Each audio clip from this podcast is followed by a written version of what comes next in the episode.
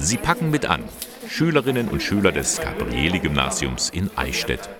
Medizinisches Material, Erste-Hilfe-Koffer, aber auch haltbares Essen, Fertiggerichte, alles in Kartons verpackt. Die Paketaktion für die Opfer des Kriegs in der Ukraine.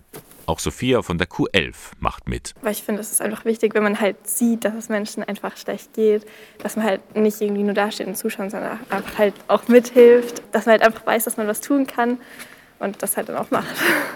Einfach mal machen. So hat alles angefangen, erzählt die Religionslehrerin Maria Frei. Wir haben seit drei Jahren Kontakt zu Pater Miroslav Ruschin, der 2019, als das letzte Weihnachtskonzert möglich war vor Corona, an unserer Schule war und ja, seine Arbeit in der Ukraine als Caritas-Direktor vorgestellt hat. Und da haben wir über 2000 Euro Spenden sammeln können für seine Arbeit. Er hat mir damals schon erzählt, dass in der Ostukraine seit acht Jahren oder sechs Jahren Krieg herrscht und er sich um die traumatisierten Kinder aus diesen Gebieten, Waisenkinder, aber auch Behinderte in seinem Land kümmert.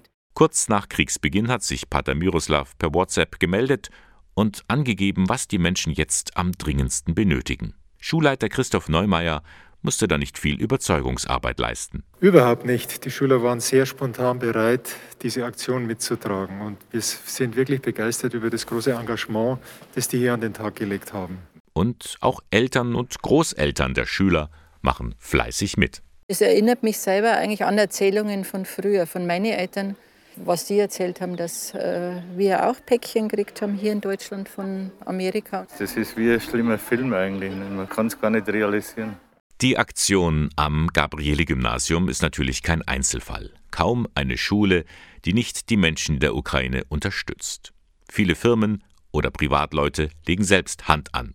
Und vergangene Woche kam auch ein Aufruf an die Pfarrgemeinden, kirchlichen Wohnraum zur Verfügung zu stellen. Matthäus Kamuff Flüchtlingsseelsorger im Bistum Eichstätt. Es sind schon erste Vereine, die haben es auch schon ohne den Aufruf von sich aus gestartet.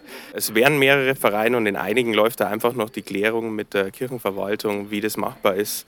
Wie kommt man noch an eine Waschmaschine oder auch Fragen, ähm, wie ist es, wenn jetzt da keine Dusche vorhanden ist und nur ein Gästeklo. Es sind einfach solche Fragen, die noch geklärt werden müssen, wie man das dann organisieren kann, dass die Familie oder die kleine Familie, Frauen und Kinder einfach gut leben können. Für die Kirchengemeinden sind in erster Linie die Landratsämter oder die jeweilige Stadt erster Ansprechpartner. Und das gilt auch, wenn man selbst privaten Wohnraum zur Verfügung stellen möchte.